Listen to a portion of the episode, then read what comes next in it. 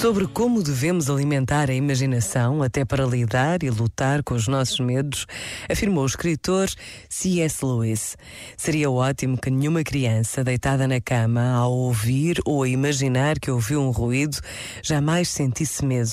Mas se o medo é inevitável, é melhor que a criança pense em gigantes e em dragões do que em meros ladrões.